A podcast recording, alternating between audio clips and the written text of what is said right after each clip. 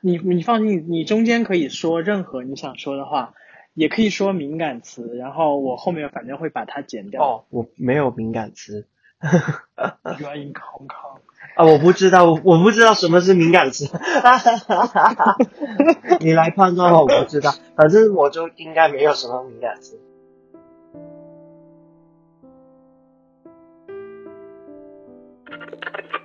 我们看到的艺术是艺术本来的样子吗？这里是聊天类节目《Notes》第五季。嗯，各位听众大家好，这里是 Notes 第六呃第五季，我怎么瞬间就跳了一季，太兴奋了，可能是这因为是这一季的第一期，然后呢，呃这一季要聊跟艺术相关的，艺术有各种各样的艺术，那这第一期呢，然后请到了一个在我心目中是一个专家，请他和大家打一个招呼。呃，首先呢，大家好，我叫浩然，呵 呵呃，是来自香港的。然后呢，我不是专家哦，你不要谦虚哦。不是啊，我只是一个普通的好朋友。艺术工作者啊，我对，然后在做这一期之前，我让朋友先帮我推荐了他觉得他心目中比较有意思的艺术空间，然后我们先请他给大家简单介绍一下他要推荐的这个艺术空间。今天想推荐的三个我觉得比较有趣的艺术空间，有两个呢在香港，而且都已经已经消失的，另外一个在荷兰。我先说香港的吧。其实呢，在两千年初的时候，在北角有一个呃以前的一个停尸间，你知道什么是停尸间吗？就是应该是普通话应该是太平太平间，对，是的，嗯嗯，对，然后就就有一个这样的空间，然后呢就呃会没有人用了，那个时候政府部门都不知道可以怎么怎么用，他之所以找艺术家，就有很多呃呃在香港可以说是比较呃前卫的艺术家，他们其实都在北角的游街里面，他们开了不同的一个呃 studio，那里面不单是当代艺术的，其实还有很多戏剧，然后很多其他，比如说呃 video touch，就是香港比较老牌的一些艺术机构。一开始都在这个空间，就是一个有展览的空间，但是同时间呢，可能展览旁边就是一个演出，然后演出旁边旁边就是他们可能平常在创作的一个 呃一个没有分得很清楚的一个空间，就所以那个时候很多跨媒介的创作，或者是很多年轻人都会去这个空间跟这些艺术家交流一起玩。但是呢，它的寿命很短，因为很快呢，政府在一年以后就已经找到了一个方案，就是把它拆掉。然后，所以我觉得这游街是第一个在香港可以说是比从一个混乱，从一种模糊，从灰色地带而嗯产生的一个多元的很多可能性可以发生的一个空间。然后一年前呢，呃，有另外一个。艺术家，然后就在一个呃西环，你知道西环在哪吗？对，如果你去过香呃香港，当然中环就很很有名哦。然后中环再走进去，走走往海边走，去香港大学的方向，就在那一区，其实一个很很有趣的一个呃小区，就是中环就是很多商商业，其实，在西环呢就是一个呃比较。Hipster 的地方很多餐厅，很多咖啡厅，然后呢，在里面有一个市场，广东话就叫做街市。然后呢，这个艺术家呢，他是拿了这个钱呢，就在这些卖菜卖肉的摊的旁边，就就租了一个呃铺子啊、空间。对，就是一个短期的计划，它是一个实实验，比较 experimental 的。就是实验吗？是实验还是实现？实验，实验，实验，实验性，实验性的。哦，对对，可以，OK，OK，对，哎，普通话不好。那其实他在这个空空间呢，他就做了很多不同的小的项目，可能大概每两个星期就换一个艺术家。就就我觉得为什么想特别把它拿出来介绍呢？就是啊、一般我们可能普通的市民会觉得，哦，艺术就是还是高大上的一些呃东西是很远的，但是它呢就在而市场就真正可以说是呃很熟、很很很生活的一个空间的一个用普通。话说叫很接地气。很有地很接地气的一个空间。有一些项目是呃，可能还是以展览为主的，但是也有一些是以呃对话为主。但是它整个其实整个空间，它的感觉其实有点想起北京的呃 Aerospace。完了完了，我不知道。哦，它就是可以说是北京比较有有一一定的历史空间，它就是在一个胡同里面，也是一个很接地气的空间吧。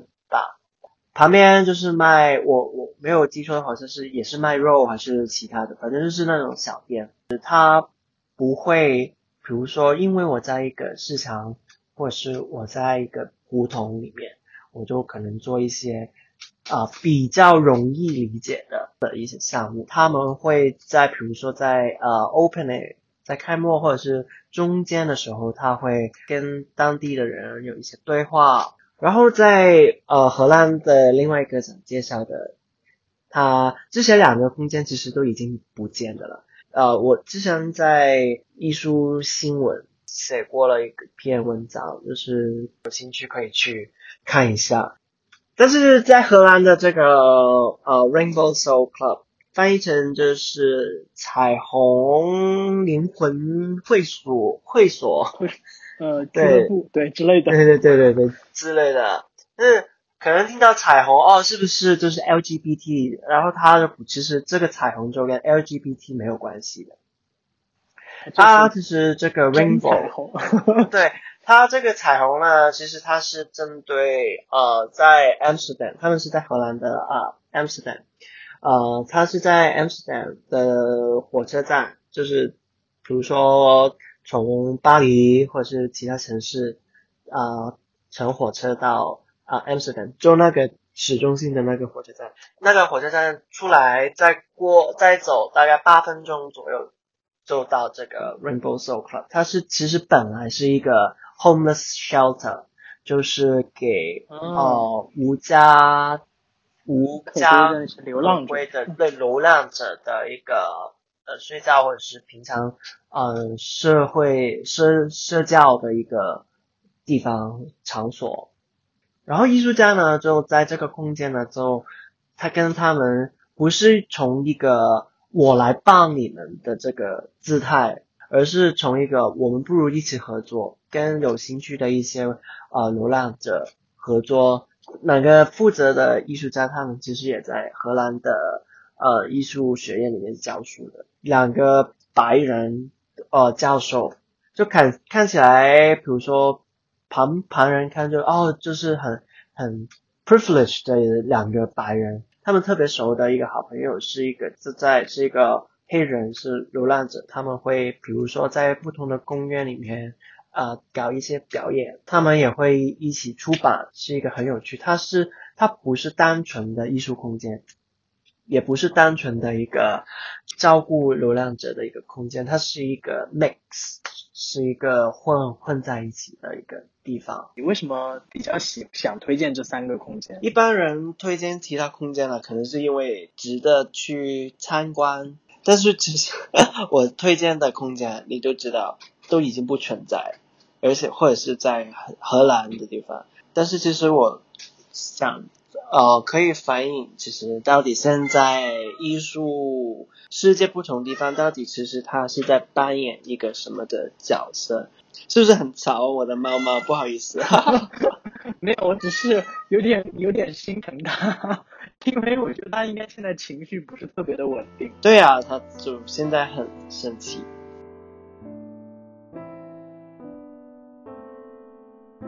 香港邮界那那块儿地区，因为我没有去过嘛，但是我看比如说一些网上的资料，它现在应该改造成一个比较像历史景区，然后有一点有一些文创、文化艺术创意的东西在里面的这么一个空间。现在的邮件呢，然后他就把大部分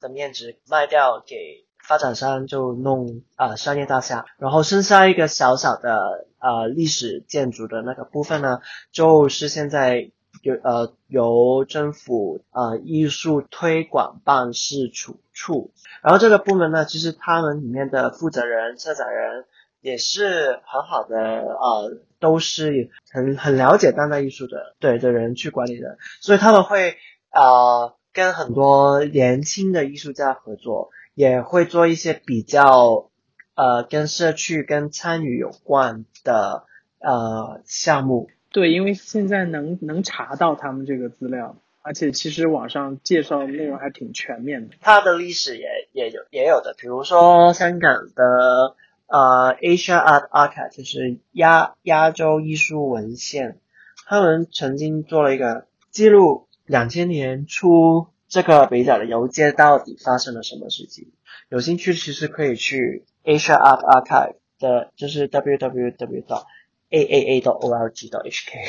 就他们的网站其实找也找了很多邮街的呃答案，因为他们这个历史资料真的呃做的非常好，而且大部分都已经在网上可以免费的去查看。但是我觉得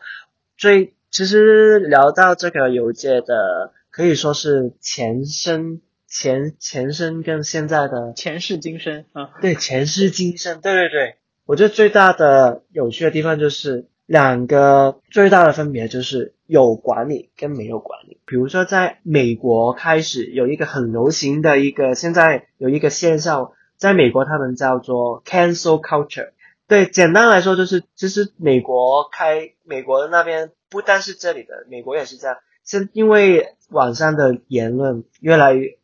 言论每不同人都可以说很多不同的事情嘛，反而美国 Twitter、i Instagram 他们呃说话的时候更加要注重政治正确。比如说最近最明显的一个 cancel culture 的受呃代表者就是 Harry Potter 的作家，啊，对，那个 J.K. 这段 Rowling，时间我也对，因为他前段时间就说了一个关于那不一定个的是 transphobic，对对对，就是，但是就因为这样的 cancel culture 的影响下，就可能说他说的不好，你明白吗？就是比如说用词用的不好，就已经可以给把他现在就所有啊、Harry Potter 里面的呃演员都已经表明了要跟他。这分跟他要分，对对对，划清界限。对对，对我有看到那个新闻。对啊我前段时间刚去看了那个重映重映嗯第一集，然后 又想对呀那个新闻，还是觉得有点尴尬。但是你刚才，你但你说到这个 cancel culture，你是想表达说，比如说像游街现在由政府统一管理，然后有一些了解和懂得现现当代艺术的人在负责，是比以前会嗯更政治正确吗？某程度上是肯定的，跟政治的环境没有关系。本来所有的事情反反是要进到这个管理的层楼层的话，肯定不多不少会有一些，而且这种政治正确不一定是从上而下的，但是这没有对与错，它而且它不一定是有一个固定立场的，就反是经过管理，反是要通进入到这个审批的这个楼层的话，这是基本是，而且它不一定是，它不只呈现在艺术里面。很简单的例子，在一个公司，我要比如说我的一个文案要给我的上司去审批，就肯定因为我要我要给我的上司审批嘛，我不可以直接给客户嘛。我作为一个普通的员工，我就肯定会在给上司之前再额外的呃改改东改西。你正在收听的是聊天类节目《Notes》第五季。本节目还可以在网易云音乐、苹果播客、荔枝 FM、喜马拉雅 FM 订阅收听。就是大家对于艺术的看法，有时候还是停留在，我觉得它需要更自由，或者说我去觉得它更需要更先锋，更不好听，呃，说的不太好听一点，就是我觉得它应该更，嗯，更疯狂一点，或者是更奇怪一点，它不要太循规蹈矩。它如果是受到了，比如说政府的一些，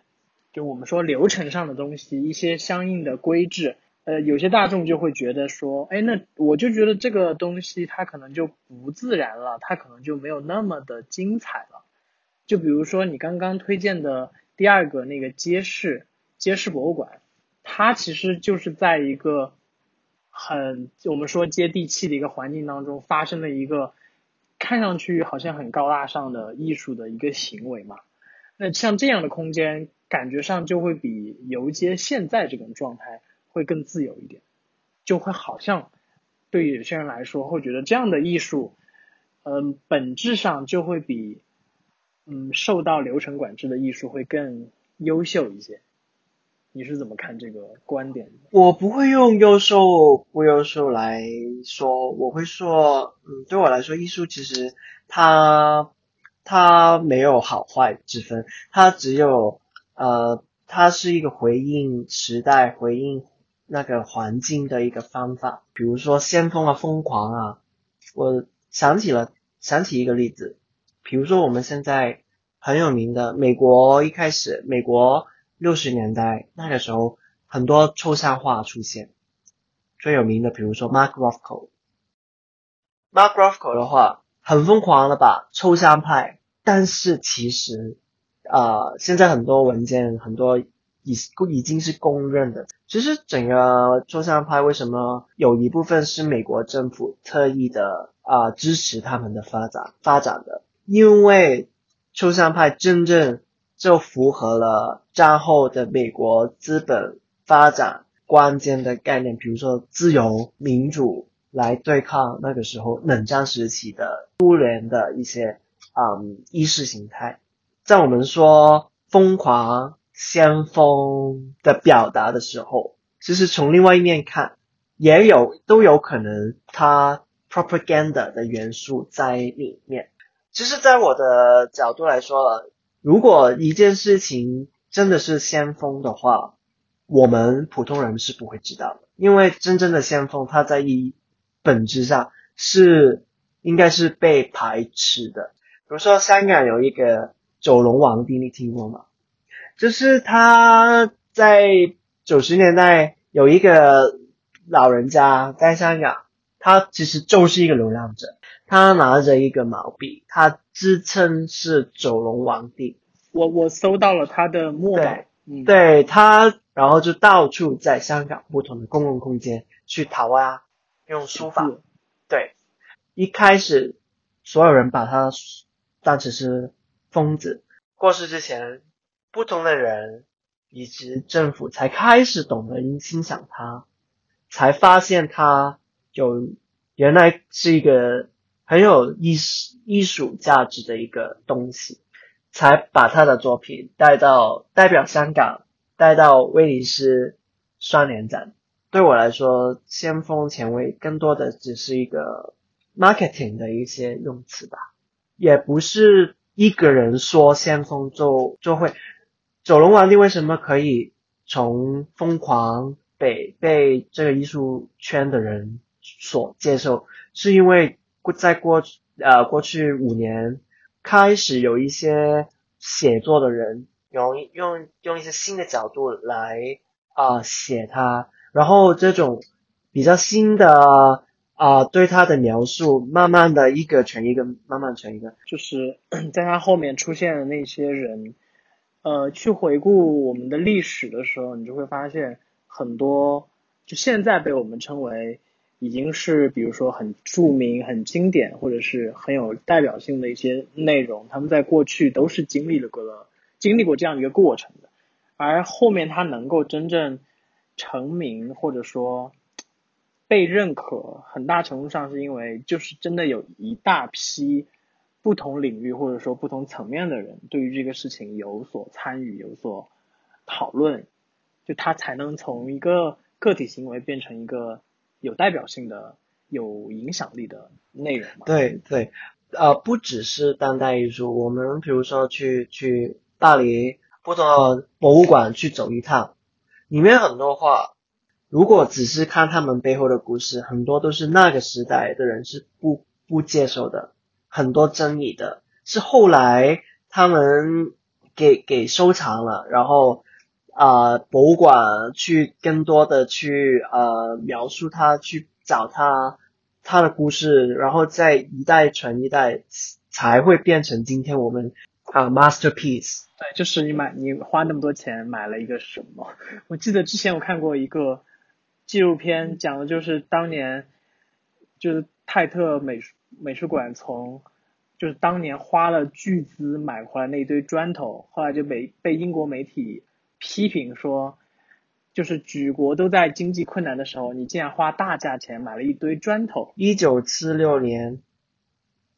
买了嗯 Carl Andre 的极简极简主义的一些雕塑，对，所以我的艺术没有什么好坏，也没有什么先锋不先锋，是我觉得它是一个是一个沟通的方式，是一个呃也不一定是艺术家的今天。比如说，我们看，如果看这几年的，比如说英国 Tate Modern 他们的那个嗯 Turner Prize，这几年拿奖的或者提名的人，也不是单纯的艺术家，其实很多不同的人，有建筑家，有有教授，也有不是一个人，是一群人。更多的是一种真的是回应回应时代的一个方法。而说到你刚才说到博物馆，呃，说多一句就是简单的说，就是很多现在呃国际很有名的博物馆，刚才说的 Tate Modern 或者是 MoMA，或者是甚至是香港的那个 M Plus，其实香港的那个 M Plus，它的 Plus 就是 Museum Plus，就是博物馆加，它的意思就是不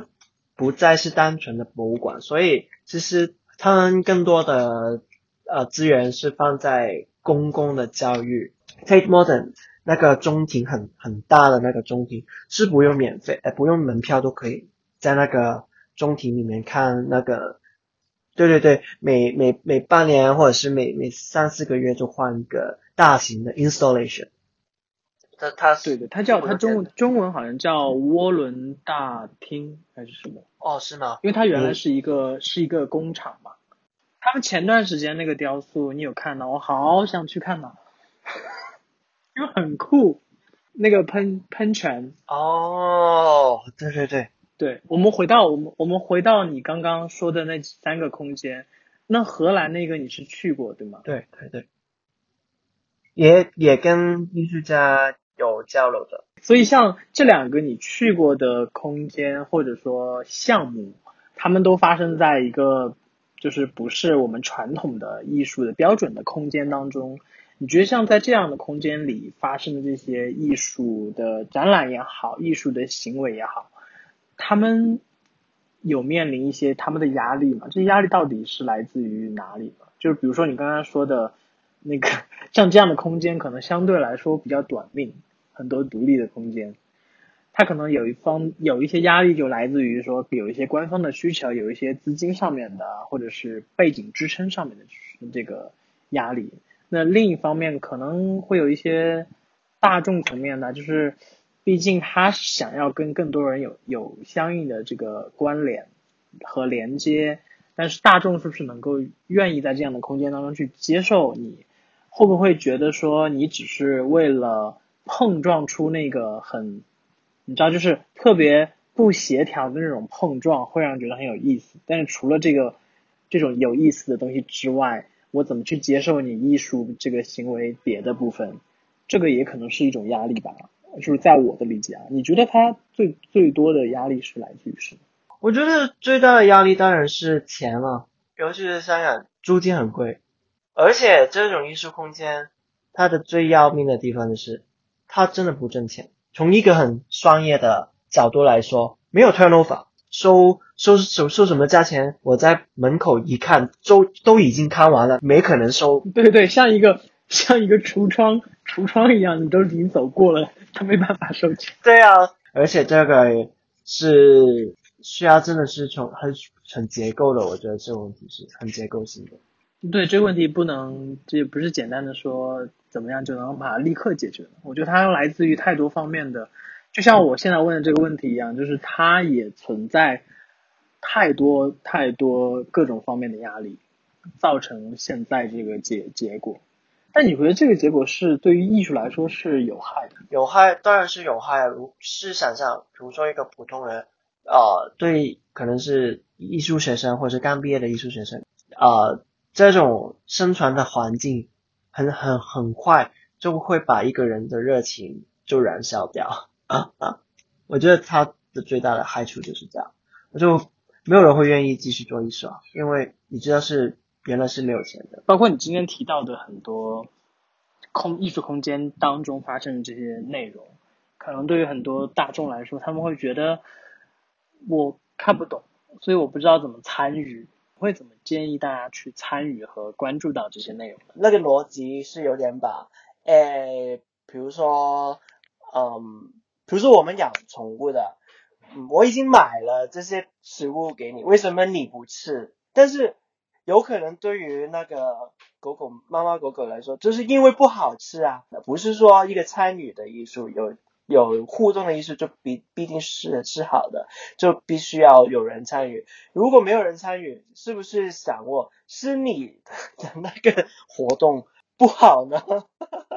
比如说我最近跟呃香港那个西九龙文化区有一个合作，就是就是做这种参与的艺术的。我的那个项目就是在香港不同的小巴。呃，如果你坐过香港的小巴的话，诶，你会知道，呃，首先我们是要喊大叫才才可以下车的，就不像是巴呃巴士这样有一个按键是叮下车，不是的，像比如说广东话是啊什么巴士站到啦，唔该，就是要这样的，要大喊的，而且呢，那个司机呢还是比较保留有个人特色，他们有一些是会在。在自己的车里面，就把那自己的车看成是自己的空间，会听音乐的。然后我的角色，我不会说啊，我想跟你做艺术，叭叭叭叭，我就只是一个观察者，我就会，我就那个项目是收集他们在为小巴里面听的那个歌单，他们自己的一个个人的音乐的一个品味的一个一个项目。我觉得很多时候是一个策略的问题，是，然后如果没有人参与或是什么的，就有可能真的是你的你的。表达或者是你的不够吸引，对啊，我我觉得大众是呃是聪明的，是是，比如说我现在其实都有点是慢慢是有有时候是这样，我也不是一定每一个展览去，我有有时候会想哦，我留在再看看 Netflix 或者是看其他看个电影，好像感觉那个那个更值得去一个展览。对，你是在帮我自动过渡到我们下一期 聊的内容吗？没有，但是我觉得事实就是这样啊，不可以说是因为艺术我就你就很厉害，我就必须要看你的嘛。对，它只是一种形式而已，跟很多嗯其他的内容是艺术的呃那些形态，其实特别就是跟人是有关的。如果连连第一步最基本的，你连一个跟怎么让让跟不同的人的沟通方法。那个都不不会的话，那要怎么做沟通呢？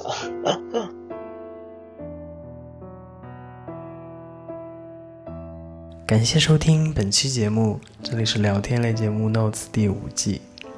本节目还可以在网易云音乐、苹果播客、荔枝 FM、喜马拉雅 FM 订阅收听，每周三更新。我们下周见。